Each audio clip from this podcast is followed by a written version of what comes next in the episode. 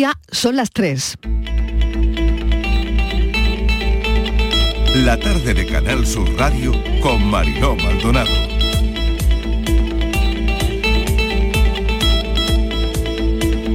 Jueves de Feria de Jerez, ¿qué tal? ¿Cómo están? Hoy Doma Vaquera, premio Sombrero de Ala Ancha para la Hermandad del Rocío de Jerez y hoy también empieza la campaña, la feria, punto de encuentro de alcaldables, seguramente. Hoy, como saben, empieza la campaña, aunque tengamos la impresión de que ya empezó hace tiempo. De entrada tenemos rap y tenemos encuentro en el metaverso con algún candidato. Y vamos a lo que nos interesa esta hora. Desde ayer nos conocemos mejor. Hace algo más de dos décadas la presentación del primer genoma de referencia humano revolucionó completamente la ciencia y abrió la puerta a desentrañar buena parte de los secretos de nuestra especie. Se ha descubierto el pangenoma, un pangenoma de alta calidad que refleja cada vez más la diversidad de la población humana. Permitirá a los científicos y a los profesionales sanitarios comprender mejor cómo influyen las variantes genómicas en la salud, en la enfermedad y avanzar hacia un futuro en el que la medicina de precisión nos beneficie a todos. ¿Para qué sirve este descubrimiento? Pues por ejemplo para ayudar a diagnosticar enfermedades, para predecir resultados médicos, para orientar a la gente en los tratamientos. De todas formas, mucho mejor que yo lo va a explicar uno de nuestros científicos de cabecera y lo más importante, lo va a explicar con palabras que todos podamos entender porque se trata de un hallazgo muy interesante. Y fíjense lo que han conseguido en el Reino Unido. Un bebé fecundado con ADN de tres personas. Lo han hecho para evitar que el niño heredase una enfermedad incurable. Pues la verdad es que solo quería traerles hoy alguna buena noticia porque lo de la sequía nos tiene bastante amargados. Los flamencos no están en Fuente de Piedra, se han ido a Almería por agua. Así que eso lo dice todo y también hablaremos de ello. Bienvenidos a la tarde.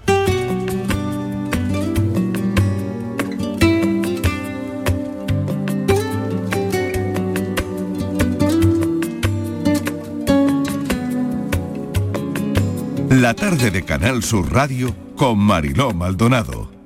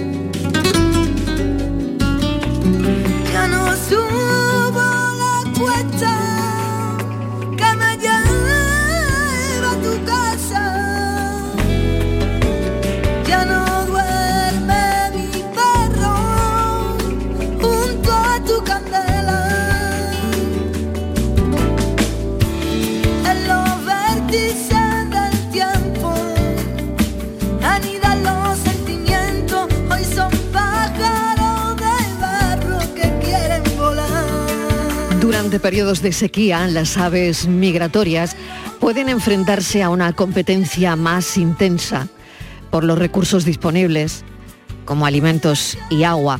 Esto se debe a que tanto las aves residentes como las migratorias se ven afectadas por la escasez de recursos, lo que puede generar conflictos y muchos, muchísimos desafíos adicionales para las aves migratorias.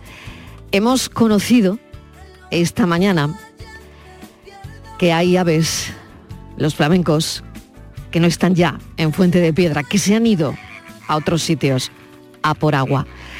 Y eso dice mucho y todo eso queremos hablarlo hoy en el programa con Enrique Martín Galván, presidente adjunto de la Federación Ornitológica de Andalucía, juez internacional de ornitología. Señor Martín Galán, bienvenido. Gracias por acompañarnos. Buenas tardes. Gracias a, vosotros por, por, haber eh, involucrado en, esta... En, esta oh, estoy nervioso. por haberte involucrado en este problema que tenemos ahora. Claro que sí. Enrique, lo que queremos saber exactamente y que le expliques a los oyentes si esto es habitual, si esta migración a la que estamos asistiendo, vamos, no estamos muy lejos, ¿no? Pero ya no están en Fuente de Piedra los flamencos. ¿Qué ha pasado? ¿Por qué no están ahí? Evidente, eh, es evidente que no están porque no hay agua. Ellos, ellos se alimentan eh, de, las larvas que se producen en el agua y al no haber agua no tienen, no tienen alimento. Su, hábitat natural eh, la han perdido.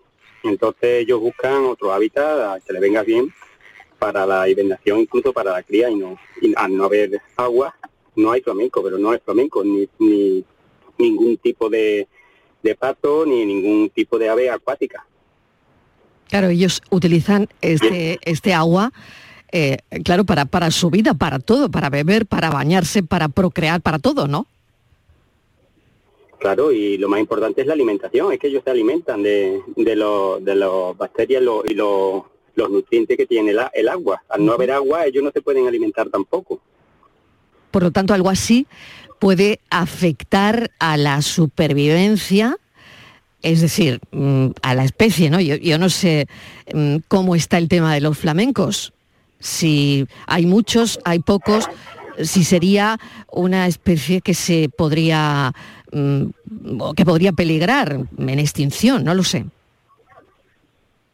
Cada vez, cada vez está habiendo menos, ya llevamos varios años que cada vez hay menos, pero este año es que ya al no haber nada de agua, eh, es que vienen, vienen de, vienen del norte de Europa y vienen de otros sitios y cuando llega a no ver agua se vuelven. Y hay muchos que incluso mueren mueren en el camino buscan otros humedales, como Doñana o como Almería, pero es que Doñana y Almería también se está secando y acabará, acabará secándose y ellos buscarán otra, otro sitio y otro donde puedan reproducirse y puedan vivir, no es otra. Enrique, qué interesante eso que nos cuentas, porque claro, eh, cuando llegan y, ven que, que, la cosa no está bien, intentan volver justo al punto de origen.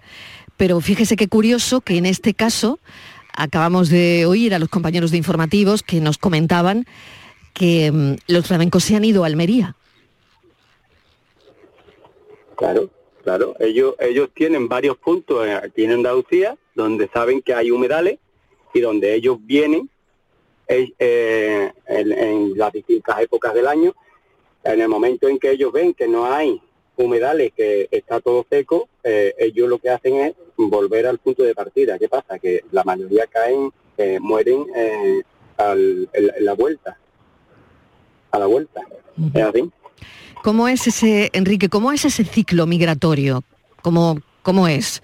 Tú que eres, además que estás en la Federación de Ornitología de, de Andalucía, ¿cómo es el ciclo? me imagino que dependerá de, cada especie, ¿no? Pero concretamente de los flamencos, que es lo que nos ocupa, ¿cómo es ese ciclo migratorio? Pues ahora mismo no sabía yo, no sabría yo qué decirte. Yo estoy más, más involucrado con el tema de, las aves de pequeño y mediano porte, pero vamos, el tema de los flamencos está claro que ellos cuando cuando eh, vienen de la parte de, África a, a hacer la parada aquí, se quedan aquí para criar. Se hace un censo. Y se hace un anillado también. Pero es que eh, llevamos varios años que cada vez son menos, y no solamente flamenco, sino también las distintas eh, variedades de pato y de, y de garza, de ánsares, y cada vez hay menos, cada vez hay mucho menos. ¿Por qué? Porque no llueve, no tenemos agua y, todo, todo, todo va encadenando. Eh, el tema de la sequía, todo, se va encadenando. Y a los flamencos solo son, son aves más, más que, son más, más débiles y entonces eh, lo que lo que hace es que eh, se vayan a, extinguir o, se vayan ahí a, otro, a otros humedales que, por lo menos le garantice la comida y, poder criar. Enrique Martín Galván, muchísimas gracias por habernos atendido. Queríamos, saber un poquito más de, esto, de lo que estaba ocurriendo. Eh, está claro que lo tenemos ahí, ¿no? que es eh, la sequía y durante periodos de sequías, pues estas aves se enfrentan a una competencia de esos recursos y, sobre todo, como usted ha dicho, ¿no? de encontrar alimento y, agua, que al igual que, como decíamos al principio, las aves residentes, las que tenemos ya con nosotros, claro, tienen que eh, alimentarse, eh, pues estas que vienen y que nos visitan también, ¿no? Gracias por, por habernos contado lo que les pasa. Un saludo. Venga, gracias, un saludo.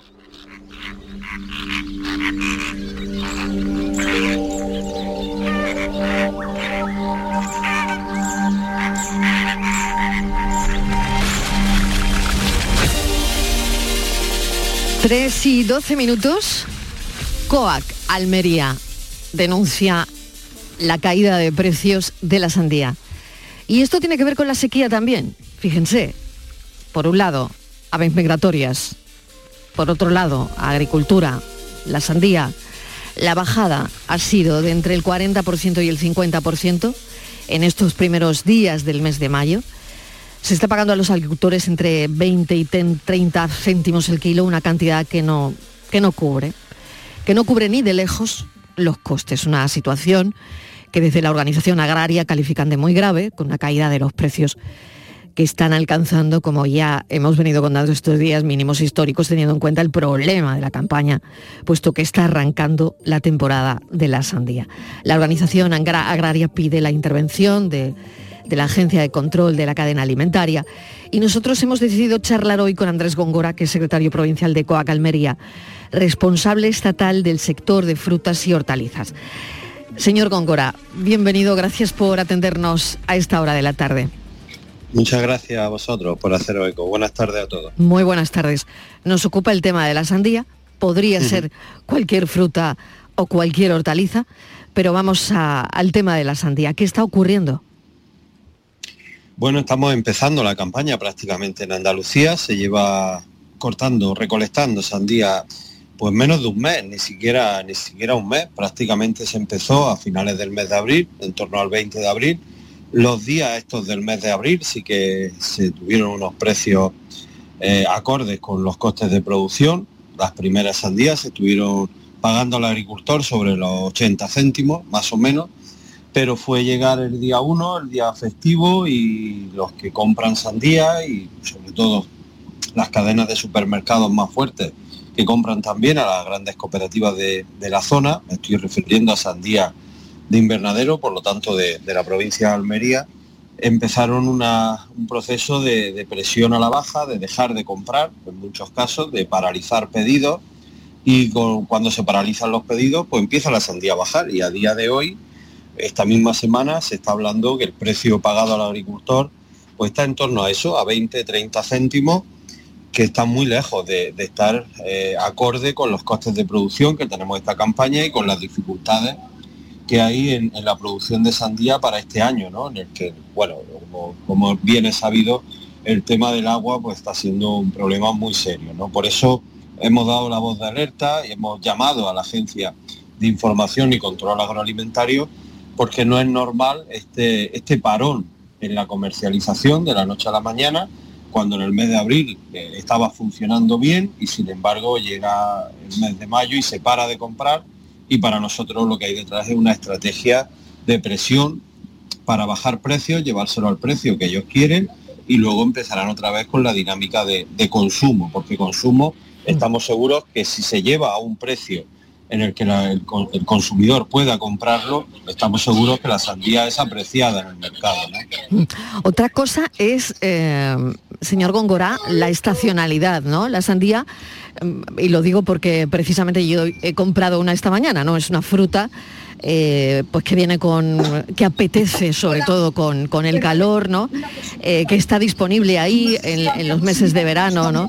Em, la oferta de sandías tiende a aumentar, lo que, lo que puede ejercer presión sobre, no sé, usted me dirá, los precios a la baja también, ¿no?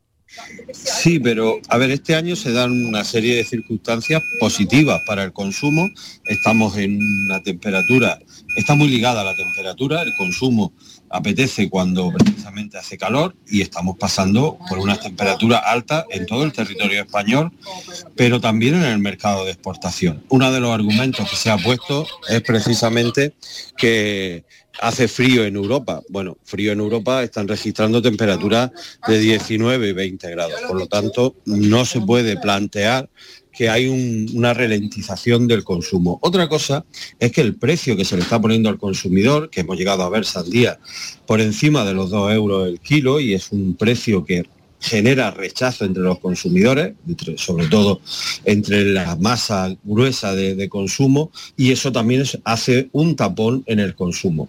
No hay más sandías que el año pasado en producción, hay algunas hectáreas menos, aunque el rendimiento y la calidad está siendo muy, muy buena, pero el argumento de que hay mucha producción, ahora mismo de luego que no, no ni, ni mucho menos. Hay una estrategia de llevársela a un precio y ahí tenemos que reconocer que las cadenas de supermercados españolas no están quizás en esa misma dinámica, pero las cadenas de supermercados europeos, que es donde hemos notado el frenazo principal, son las que han cerrado de comprar. Pero no es lógico que en, abril hubiera demanda y que justo llegue el mes de mayo y se para esa demanda. Estamos seguros que en los próximos días va a volver la demanda. Otra cosa es que se recupere el precio al agricultor. Otra cosa, eh, señor Góngora, y, al hilo de lo que estamos hablando es la sobreoferta. Usted dice que no, ¿no? que esto no, porque pasa con una producción excesiva de sandías en, un determinado momento, ¿no? Y que, mm, no sé, al haber mayor oferta en el mercado, pero, pero esto no es, esto no es lo que está pasando tampoco, ¿no? A ver, la oferta tiene relación con la demanda. Mm. Eh, yo estoy seguro que hay muchísimos ciudadanos, muchísimos consumidores que si el precio de la sandía fuera un precio normal, en el entorno del euro y medio, comprarían mucha más sandía. Eh, de hecho, este año estamos viendo ya no solamente en sandía, sino en el conjunto de las producciones de fruta y hortalizas, cómo hay un descenso en el consumo y creemos que el factor precio es el elemento fundamental. No, no hay un problema con el consumo ni por la percepción eh, por parte de los consumidores del producto en sí. Eh, el problema es el rechazo por la vía del precio. Y creo que Sandía en estas fechas, con las temperaturas que ya apetece comprar, ¿no? Por lo tanto, la sobreproducción eh, está muy ligada a la demanda y creemos mm. que si, si se apoya a ese consumo por la vía del precio, podría estimularse la demanda, cosa que no se está haciendo. No es lógico que si los precios han bajado en origen, no bajen al consumidor. Y no lo estamos viendo bajar. Desde luego interesante, ¿no? Esto que plantea, muy interesante. Por otro lado, em, la propia competencia que se puede hacer con otros productos, no lo sé, porque, eh, señor Góngora, si hay disponibilidades de otras frutas, productos similares en el mercado. No lo sé, le digo yo, por ejemplo, la mm. competencia con el melón, porque hoy cuando he ido a comprarlo, pues normalmente en las grandes superficies la sandía está al ladito del melón, ¿no? sí, Claro, no sé si esto, si puede haber una también mm, competencia con, con, otros productos, ¿no? Echar mm. la sandía a competir con el melón, por ejemplo. Bueno, eso es normal. El supermercado, en cualquier frutería, el lineal de frutas es amplio. Por suerte, ¿no? Los productores españoles tenemos una gama de productos ya incluso dentro del mismo, del mismo tipo hay diferentes variedades, diferentes variedades de melón, diferentes variedades de sandía. ¿no?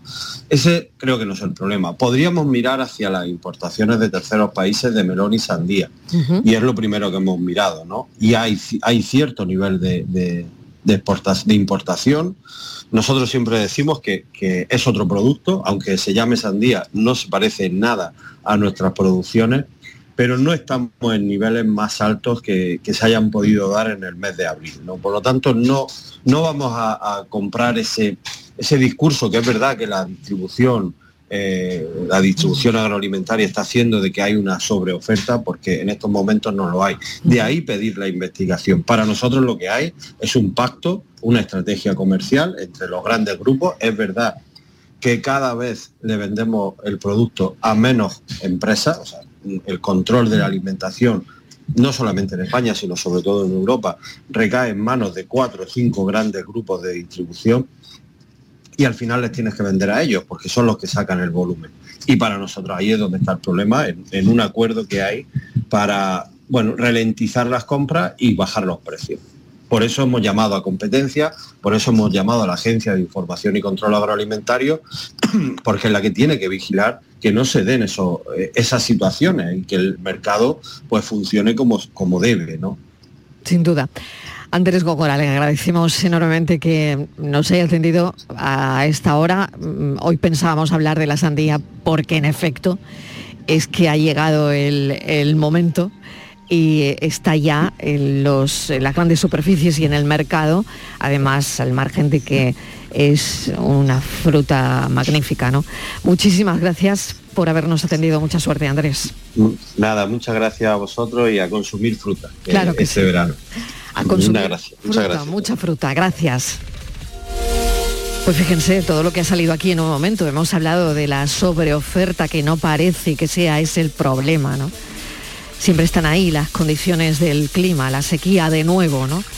La estacionalidad que tiene la sandía, los cambios en la demanda, ¿no? que ha podido también hacer mella, ¿no? la propia competencia que se hace la sandía con otros productos. En fin, muy interesante esta charla con Andrés Góngora. Nos vamos un momentito a publicidad porque lo que viene a continuación también lo es, el ADN. Les avanzamos hace un momentito que ha nacido el primer bebé en el Reino Unido con ADN de tres, tres progenitores.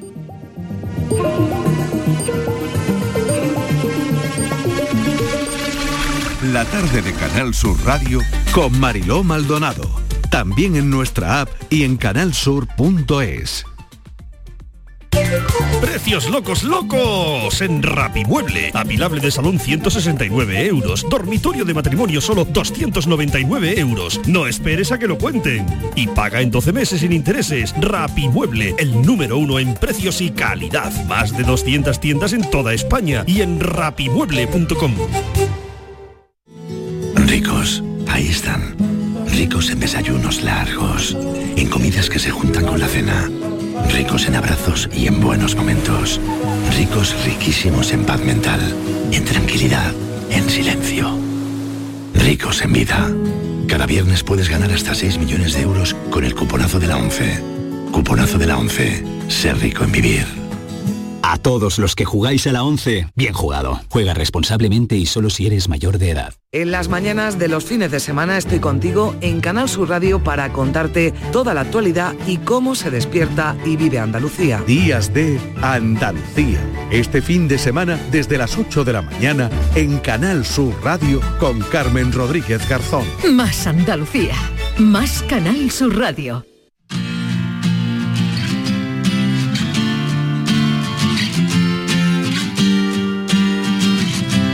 La tarde de Canal Sur Radio con Mariló Maldonado.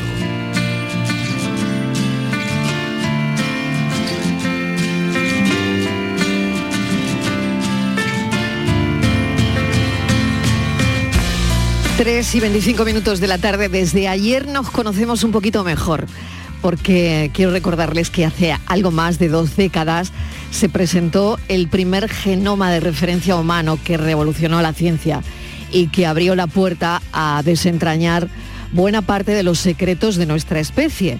Bien, pues se ha descubierto el pangenoma y queremos saber lo que es. Queremos saber la importancia que va a tener en nuestras vidas, la importancia que tiene este conocimiento en nuestros días y necesitábamos a alguien que nos lo contara bien. Así que hemos llamado al profesor Francisco Esteban, eh, como saben es profesor de biología celular en la Universidad de Jaén, es nuestro científico de cabecera, porque no es la primera vez que lo llamamos. Profesor Esteban, bienvenido, gracias por acompañarnos. Hola, buenas tardes, muchísimas gracias por la invitación. Bueno, vamos a hablar del pangenoma. ¿Qué es el pangenoma? ¿Cómo difiere este pangenoma de lo que ya conocíamos y lo que ya se descubrió hace unos años, profesor? Pues el pangenoma se refiere de modo general a un conjunto de genomas y se aplica habitualmente en el estudio y análisis de genomas, ¿no? desde diferentes puntos de vista. En este caso, eh, lo interesante es que por primera vez tenemos un pangenoma humano. el proyecto Genoma Humano, que efectivamente, como ha comentado, se, desarrolló pues, hace casi dos décadas, ¿no? En, el año 2000 ¿no? se anunció el primer borrador del genoma humano, eh, estaba es un genoma de referencia, pero que se debía a un único individuo. Bueno, en realidad luego se completó con, con secuencias también que procedían de otras 20 personas, más o menos. Pero en realidad la mayoría, casi el 70, el 80% de ese genoma correspondía a un solo individuo. Lo interesante de esta noticia es que ayer se publicó el pangenoma o el genoma de 47 individuos y además de diferentes poblaciones. Eh, el, individuo que por primera vez se, secuenció era una persona americana, creo que su, procedencia o tenía también alguna relación mm, con europeos y con africanos, no sé si era una persona afroamericana, pero era una única persona, ¿no? que luego se completó con otros 20. Y ahora eh, se conoce el, genoma completo de 47 personas, la mitad de origen subsahariano, eh, un tercio eh, americano y sudamericanos principalmente, creo que hay alrededor de un 13% asiático y bueno, así han completado, y creo que solo un 2 o 3% europeo.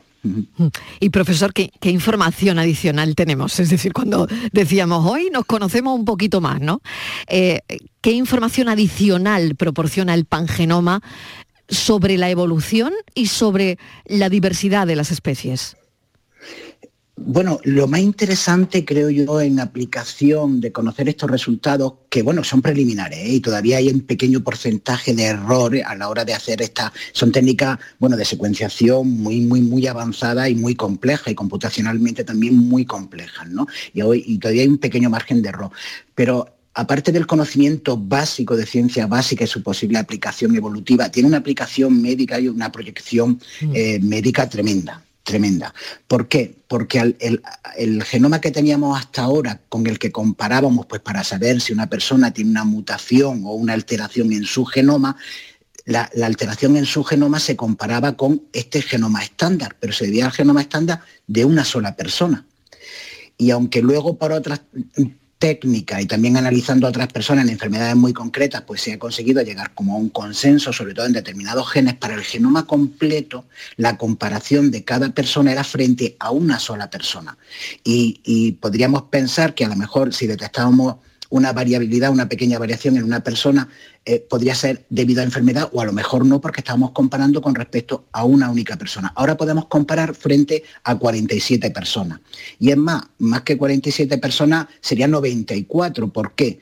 Porque eh, cuando se ha hecho el análisis de secuenciación de estas 47 personas, como cada, cada una y cada uno de nosotros recibimos un cromosoma del padre y un cromosoma de la madre, pues se ha hecho para cada cromosoma, con lo cual tenemos el doble, el doble de información.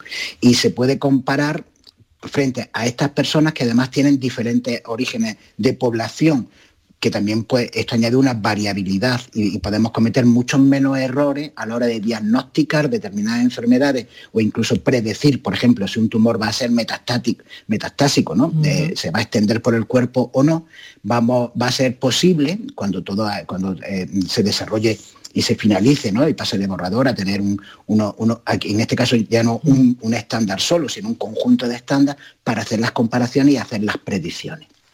No paran de buscar la, la llave eh, para atajar al final enfermedades incurables y quién sabe si dentro de X años, no me atrevería yo a dar un, bueno, no, tengo ni idea, ¿no? Eh, la gente no se morirá de, determinadas enfermedades porque eh, conocerán todo, ¿no?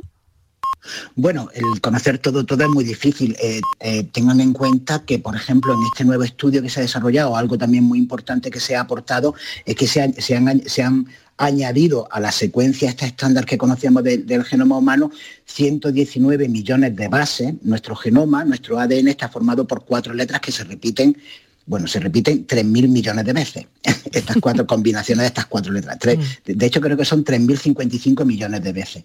Bueno, pues en este último estudio en estos 47 nuevos genomas que se han secuenciado, procedentes de diferentes poblaciones, se añaden 119 nuevos millones de bases, 119 millones de bases que no se habían añadido antes, que son aproximadamente pues como un 3% del, genoma, ¿no? Podría llegar a ser como aproximadamente el 3% del genoma. Entre una persona y otra, eh, eh, coincidimos en un 99,9%, ¿no? Pero hay como un, 1% de variabilidad entre cada uno, que es lo que nos hace diferente a cada, a, cada quien, ¿no?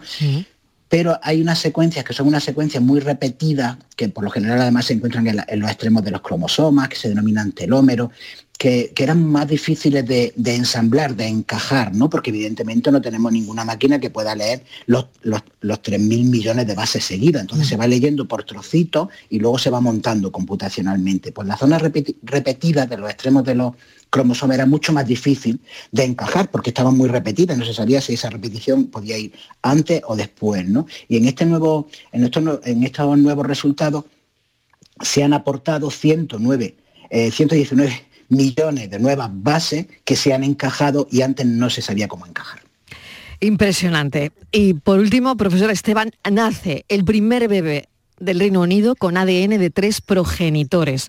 A ver cómo lo explicamos con palabras que todos podamos entender, porque el niño es, es fruto de un procedimiento muy innovador y el objetivo está claro, evitar la herencia de una enfermedad incurable. Por lo tanto, no sé cómo se ha hecho, pero se ha hecho. Es el primer bebé en el Reino Unido con ADN de tres progenitores. Sí, así es, el, primer bebé en el Reino Unido. La noticia, bueno, llama la atención o, está teniendo una cierta repercusión porque es el primer bebé del Reino Unido, pero ya, ya hay más de 40 casos en el mundo y desde el año 2016. Hay países en los que esta técnica, que ahora comentaremos brevemente, pues aún no está permitida, ¿no? Y, se desarrolló, se terminó o, comenzó a aplicarse por, por especialistas en medicina reproductiva americanos, pero lo llevaban a cabo en México y desde el año 2016 ya se conocen como unos 40 casos de niños que han nacido procedentes de tres, de tres padres. Pero eh, por primera vez se ha llevado a cabo en el Reino Unido, eh, que, ya se legalizó, evidentemente bajo unos comités de ética muy concretos, y, pero bueno, hay 40 personas más, digamos que en el Reino Unido están en lista de espera como para poder acceder así a, esta técnica y que puedan nacer niños sanos. Bueno, ¿en qué consiste esta técnica?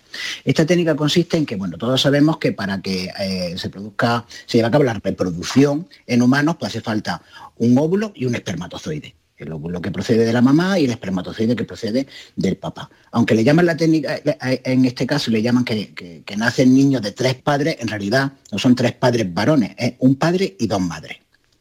¿Por qué? Un padre y dos madres. Porque para la fecundación hace falta el óvulo de la madre y el espermatozoide del padre. En una fecundación normal, pues el espermatozoide fecunda el óvulo, el núcleo, el espermatozoide es una célula con una forma muy peculiar y una función pues, particular ¿no? para la fecundación y tiene un núcleo dentro de esta célula. Todos, si todos recordamos nuestros estudios más básicos que nos hablaban de la célula, con el núcleo, con las mitocondrias, con unos retículos endoplásmicos, vacuolas y tal. Bueno, pues aquí en esta técnica son muy importantes los núcleos y las mitocondrias. en reproducción normal, el núcleo del espermatozoide entra en el óvulo se fecunda y se une el, núcleo del espermatozoide con el núcleo del óvulo y comienza el desarrollo del embrión. Pero el óvulo que, eh, o el ovocito ¿no? que proporciona la madre es una célula que tiene núcleo y también tiene mitocondria. Las mitocondrias que tenemos todos, todas las personas proceden de nuestra madre. ¿Por qué? Porque aunque el espermatozoide también tiene mitocondria, lo que entra del espermatozoide en el ovocito cuando se fecunda es solo el núcleo del espermatozoide. Y se fusiona con el núcleo que hay en el ovocito que procede de la mamá. Pero las mitocondrias todas proceden de nuestra madre y se conocen las mitocondrias también tienen ADN, que es un porcentaje muy bajo, muy bajo de nuestro genoma. El, no sé, 99,98% casi podríamos decir de nuestro genoma es el que está en el núcleo del papá y en el núcleo de la mamá. Pero hay un porcentaje muy pequeñito, un 0 con algo por ciento, igual un 1%, un 2%, se podrían hacer los cálculos, ¿no? Que, que está dentro, este ADN está dentro de las mitocondrias. Y claro, estos genes que están dentro de las mitocondrias son muy importantes para que la mitocondria funcione. Y si se mutan, la mitocondria no funciona o no funciona bien. Y hay muchas enfermedades, un conjunto de enfermedades que son hereditarias y que proceden de la madre, que es por mutaciones en el ADN que hay en las mitocondrias. En esta técnica, ¿qué es lo que se ha conseguido? Pues que las mitocondrias del ovocito procedan de una mamá sana, el núcleo de otra mamá sana y, el, núcleo del ovocito de otra mamá sana y el núcleo del espermatozoide del papá sano. Es decir, imagínense una pareja, el papá sano y la mamá que en su ovocito, en las mitocondrias, tienen mutaciones que pueden dar lugar a que el niño o la niña nazca con un que se llaman eh, eh, enfermedades eh, hereditarias relacionadas con el metabolismo, porque la mitocondria pues, se llevan a cabo funciones metabólicas. Bien, pues si la mamá, su núcleo es sano, no tiene mutaciones en sus genes del núcleo, pero sí tiene mutaciones en los poquitos, muy poquitos genes que hay dentro de las mitocondrias, esas mitocondrias van a dar lugar a que el niño o la niña nazcan con una enfermedad. Entonces, se coge el ovocito de una donante que es sana, pero se le quita el núcleo de la donante y se pone el núcleo de la mamá que quiere tener el hijo con el papá. Y ese ovocito de la donante sana lo único que aporta son las mitocondrias. Lo único que aporta son las mitocondrias. Y el, el núcleo de la mamá se introduce en el ovocito y el núcleo del papá fecunda al ovocito y el niño ya es sano, porque las mitocondrias proceden de una donante. Qué interesante, profesor Esteban, porque bueno, lo hemos entendido perfectamente que no es tan, tan simple mm, de entender. Le agradecemos enormemente su, tiempo y seguramente que al oyente le ha tenido que resultar muy interesante eh, todo esto. Así que, profesor Francisco Esteban, eh, ya saben que es profesor de biología celular en la Universidad de Jaén, le agradecemos su divulgación en el programa. Gracias. No, gracias a ustedes, gracias por la invitación. Un saludo. Un saludo. Vamos con la foto del día. La foto del día. Hoy quiero destacar en esta sección del programa la obra fotográfica de Ivor Priquet, reconocido periodista gráfico con una amplia trayectoria profesional en zonas de conflictos internacionales y al que hoy le dedica el suplemento de Babelia en el país un reportaje retrospectivo de su trabajo. También pueden ver su perfil en Instagram y recomiendo que lo sigan. Vamos a la foto. De todas las publicadas en el reportaje, me quedo con la número 7. Una imagen cuadrada, donde dominan la sombra y colores desaturados, con un verde frío en la pared de fondo. En la foto aparece una mujer sentada en la cabecera de una cama con una iluminación Rembrandt, que para el que no la conozca no es más que una luz lateral y que debe su nombre al pintor holandés del siglo XVII Rembrandt, por ser la luz que utilizaba en sus pinturas. Volviendo a la foto, la protagonista de la imagen está sentada y desplazada a la izquierda de la fotografía, que es por donde entra la luz. Ella se llama Slavica y alimenta a su hijo que permanece en sombra mientras su marido, Nicolás, duerme al fondo de la cama. Esta imagen pertenece al proyecto Regreso a casa en Croacia, realizado en 2006. Son tanto los avances en la fotografía digital en los últimos años, así como la alta formación de los fotógrafos profesionales, que hoy en día vemos verdaderas obras de arte que nos cuentan historias dramáticas. Y yo creo que con acierto por parte de Ivor Pirquet. Es una gran foto, vayan a las redes sociales del programa a verla porque es magnífica. Francis, ¿de quién es? ¿Quién la ha elegido? Buenas tardes, Mariló. Pues la ha elegido Joaquín Hernández Conde, Kiki, que lleva más de 40 años trabajando en el diario de Cádiz, donde descubrió su gran vocación por la fotografía documental de interés social. Además de su trabajo en la prensa local, imparte talleres de fotoperiodismo y ha realizado diversas muestras relacionadas con Cádiz y su idiosincrasia. Es académico de número de la Real Academia de Bellas Artes de Cádiz y premio Paco Navarro por su labor gráfica en el carnaval. Fotoperiodistas que buscan la imagen del día aquí en la radio. La tarde de Canal Sur Radio con Mariló Maldonado. También en nuestra app y en canalsur.es. Canal Sur Radio Sevilla, la radio de Andalucía. ¿Buscas un espacio diferente para celebrar tus eventos? Nuestros barcos son el lugar de celebración ideal para bodas, cumpleaños y reuniones familiares. Sorprende a tus invitados con una experiencia inolvidable con Cruceros Torre del Oro. Más información en el 954 561 692 o en crucerosensevilla.com. No puedes perderte la exposición del Titanic más grande del mundo, en el Pabellón de la Navegación, en Sevilla, a partir del 5 de mayo. Un gigantesco Titanic donde podremos observar salones, cocinas, camarotes, mobiliario y diferentes objetos recuperados del naufragio. Titanic revive la historia. Venta de entradas en titanicexpo.es y en taquilla exposición. Bienvenidos a Sacaba. Mil metros de electrodomésticos con primeras marcas. Grupos Whirlpool, Bosch y Electrolux. Frigoríficos, lavadoras, hornos, vitros. ¿Quieres más? Aires acondicionados, aspiradoras, pequeños electrodomésticos. Y financiamos en 12 o 20 meses sin intereses solo tú y Sacaba. Tu tienda de electrodomésticos en el Polígono Store en calle nivel 23. Ven a ver nuestra exposición y sus 25 años de experiencia. Sacaba. Los frigoríficos del ahorro, los frigoríficos Nevir, selección de frío o congelador, motor inverter para bajo consumo, enfriamiento rápido, silenciosos. Sí, sí, frigoríficos Nevir, en blanco o inox, puertas reversibles. Ya lo hemos dicho, somos los frigoríficos del ahorro. Nevir, en las mejores tiendas. Hay gente para todo y el programa del Yuyu es de gente que le pone humor y alegría al día a día. Esto ha pasado en una youtuber de Tailandia que se ha grabado comiéndose un murciélago. Les gusta mirar el lado bueno de la vida por muy surrealista que pueda parecer. Tomaba una, una gran sopa, una sopa de picadillo para ir a murciélago. De aquí. El programa del Yuyu, gente genuinamente original. Dejaros ya de hacer el primo.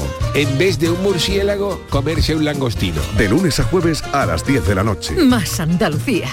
Más Canal Sur Radio. La tarde de Canal Sur Radio con Mariló Maldonado.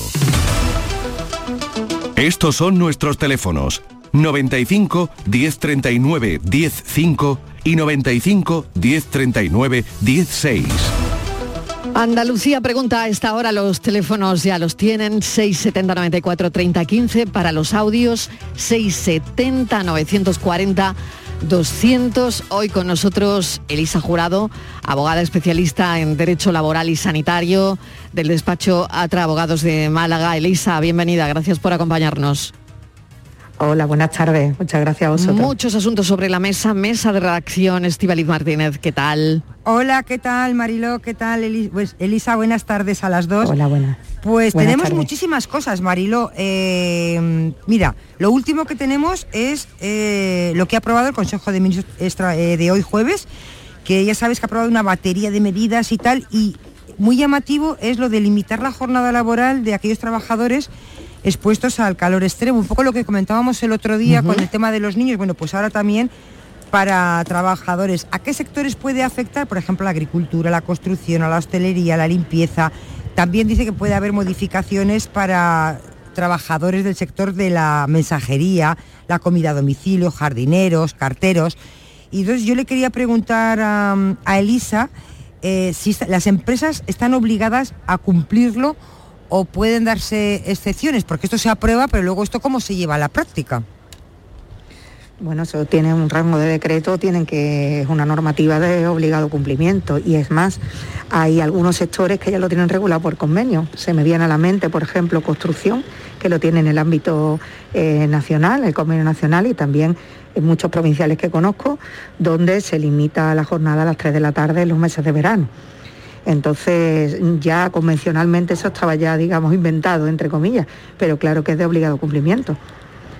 Claro, y perfecto. Y ahora otra cosita, Marilo, que esto también es muy importante porque está, eh, todos los ciudadanos están muy, muy afectados por esta huelga que estamos viendo de, de la justicia, todos esos Mm. juicios que se están Mm. retrasando y que me comentaba esta mañana Elisa que, que muy mal, ¿no, Elisa? Que hay mu- mucha gente muy preocupada porque tienen muchas causas pendientes y no se acaban de resolver.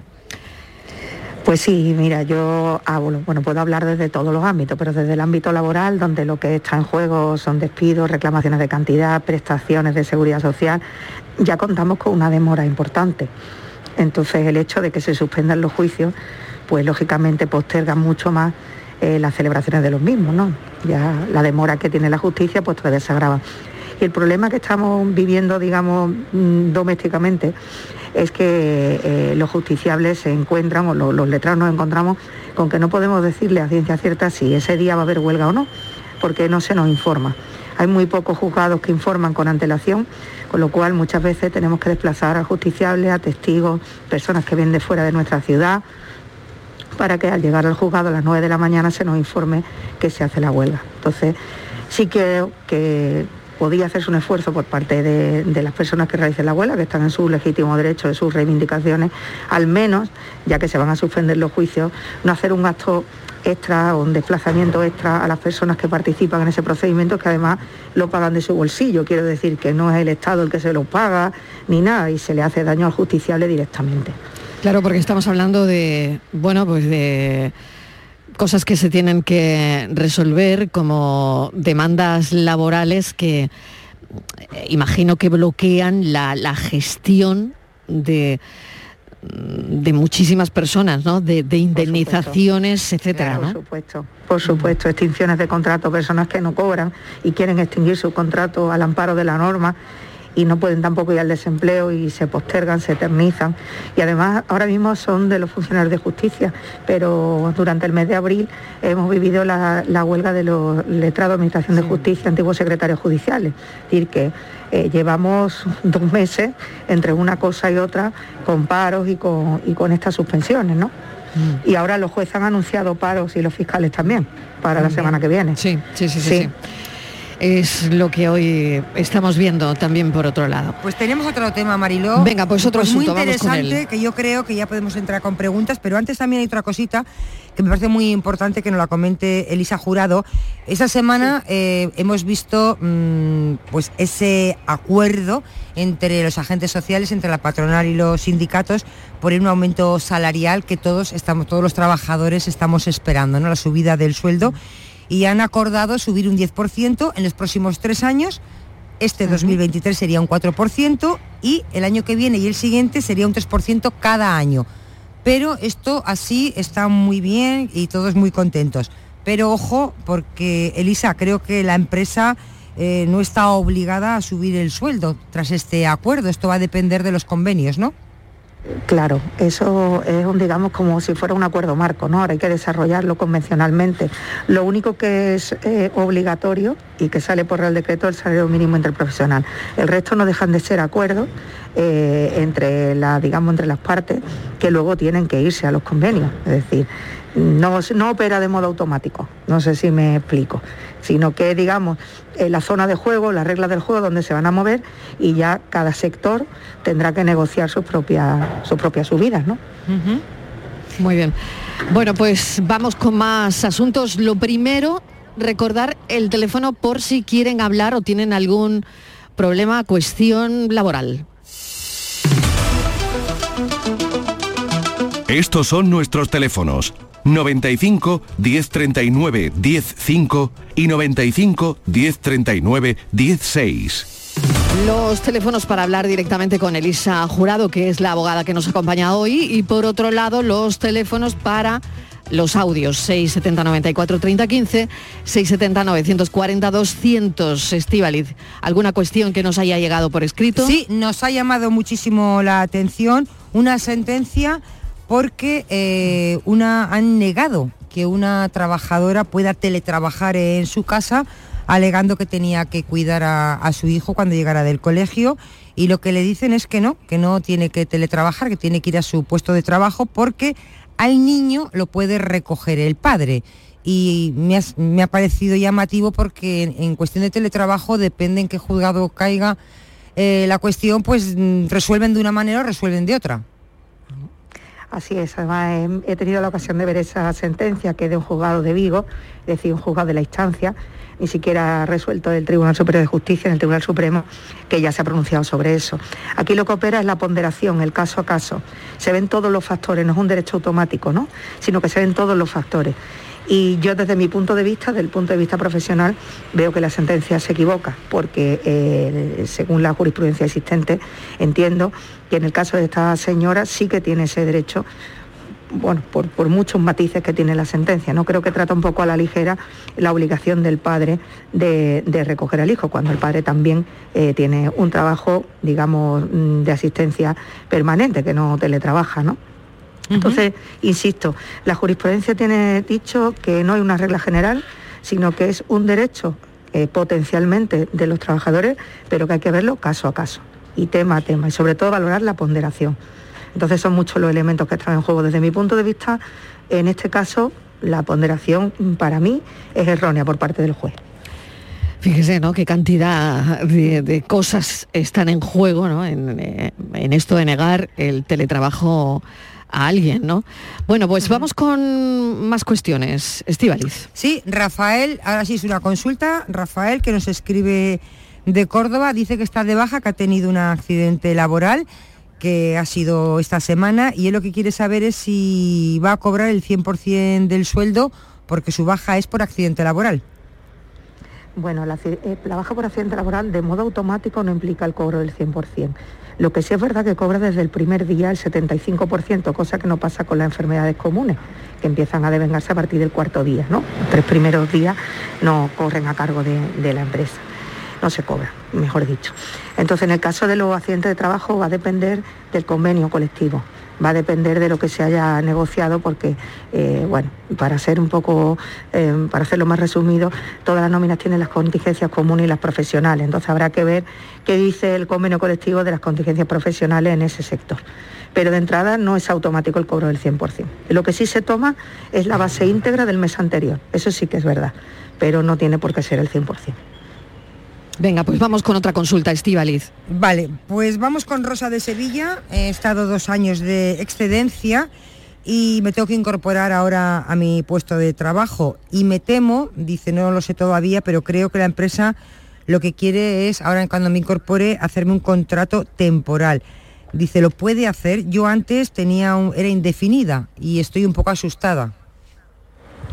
Bueno, aquí habría que distinguir dos situaciones. La primera es si la excedencia es por cuidado de hijos o de familiares, que está especialmente protegida, y entonces tendría que volver al mismo puesto de trabajo porque hay reserva del puesto de trabajo, es decir, volvería a su mismo puesto.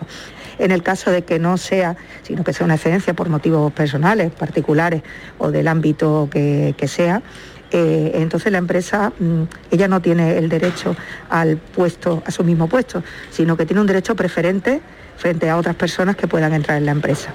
Y es posible que puedan ofrecerle una temporalidad, eso sí es cierto, o una interin, que como hablamos el otro día, pues una interinidad, un contrato de sustitución de alguien que está enfermo, mientras que se queda una vacante de su misma categoría. Eso sí puede ocurrir. Venga, pues vamos con otra, otra cuestión. Estivaliz, que tenemos más. Sí, eh, en este caso es Rosa, lo cuenta desde Málaga y ella está, dice que está trabajando a media jornada y que quiere cambiar el turno. Si le puede negar un cambio de turno, si tiene derecho por estar en, trabajando a media jornada. Eh, no, no, no, tiene nada que ver una cosa con la otra. Trabajar a jornada completa, pues trabajar a turno y a jornada completa, turnos de, de ocho horas. Eso va a depender de lo que ponga en su contrato. En el contrato si pone que está sujeto a turno, sí podrá. Si no, eh, tendrá que llegar a un acuerdo con la empresa. Pero si pone que está sujeto a turno, sí puede solicitarlo, claro que sí. Muy uh -huh. bien, pues vamos con más cosas. Pues sí, vamos con más, con más historias. En este caso eh, es Inmaculada que nos pregunta que quiere saber así si le puedes orientar un poquito en qué consiste el contrato relevo. Sí, el contrato de relevo es una figura eh, bueno, que lleva ya mucho tiempo en, vigor, con modificaciones, pero en vigor, donde el trabajador, digamos, que se prejubila, por decirlo de alguna manera, ¿no? Eh, puede ser sustituido en la jornada por el trabajador relevista. que es la persona que se va a incorporar a ese puesto de trabajo. Eso se tienen que dar una serie de requisitos muy técnicos, depende de los años que lleve cotizado eh, la persona, digamos, mayor, ¿no? la que quiere, quiere jubilarse anticipadamente para tener que ir menos tiempo a la empresa y dependerá básicamente de si cumple esos requisitos, que uno de ellos es que tenga un número de años cotizados, que creo que con la última reforma me parece que son 36 años cotizados, y de que tenga también una determinada edad. Eh, con esos requisitos puede solicitarlo la empresa y la empresa se lo puede conceder. Qué interesante esto. Yo creo que nos podríamos detener un poquito más. Nada, nos quedan cinco minutos en el contrato relevo que ponía encima de la mesa Estivaliz, ¿no? Eh, ¿Esto se suele dar mucho? Sí se suele dar, eh, se suele dar sobre todo en empresas que tienen muchos trabajadores. Normalmente se da en empresas donde hay muchos trabajadores, pero todo aquel trabajador que cumpla los requisitos puede solicitarlo. Y ahora eh, ha tenido antes más ventajas fiscales y sociales en cuanto a seguridad social que ahora, ¿no? Porque ahora mm, creo que la política legislativa va por otro sentido pero realmente sí que es una figura que se da con bastante frecuencia. También yo he tenido o tuve un asunto donde eh, se lo solicitaba la persona con todos los requisitos y se lo denegaba la empresa. Finalmente se ganó porque se considera que es un derecho del trabajador que si cumple los requisitos y a la, empresa no puede oponerse. Mm. También eso creo que es una cuestión que debe tener en cuenta el relevista. Son unos requisitos muy técnicos que si queréis pues para el próximo día los traigo, son unos cuantos.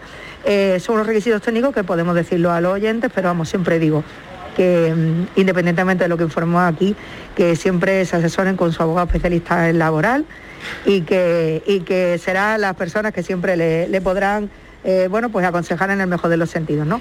Pero para el próximo día me lo apunto y bueno, todos los requisitos. Sí, sí, sí, porque hay un montón de preguntas, como por ejemplo si el relevista, imagínate, mm, se puede quedar o no en el trabajo después en otro puesto, o, sí puede. Sí puede. Sí podría. Sí puede. Se puede ah, quedar incluso en el mismo, porque la finalidad del contrato de relevo es que la persona está, digamos, pues, que está pegada ya, digamos, a su edad de jubilación, pues va a cumplir esos tiempos trabajando poco o trabajando prácticamente nada hasta que llega el momento de la jubilación.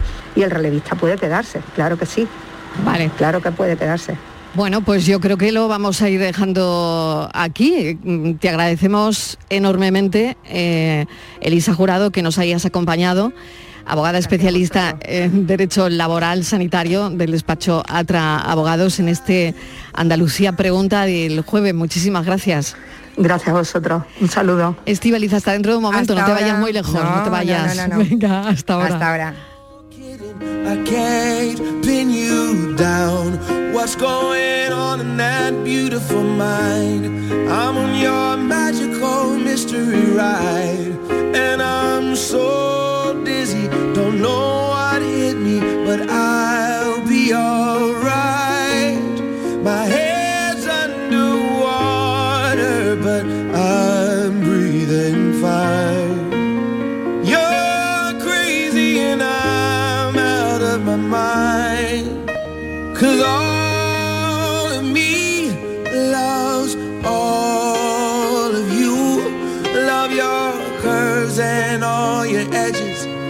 All your perfect imperfections. Give your all to me. I give my all to you. You're my end and my beginning. Even when I lose, I'm winning. Cause I give you all of me. And you give me all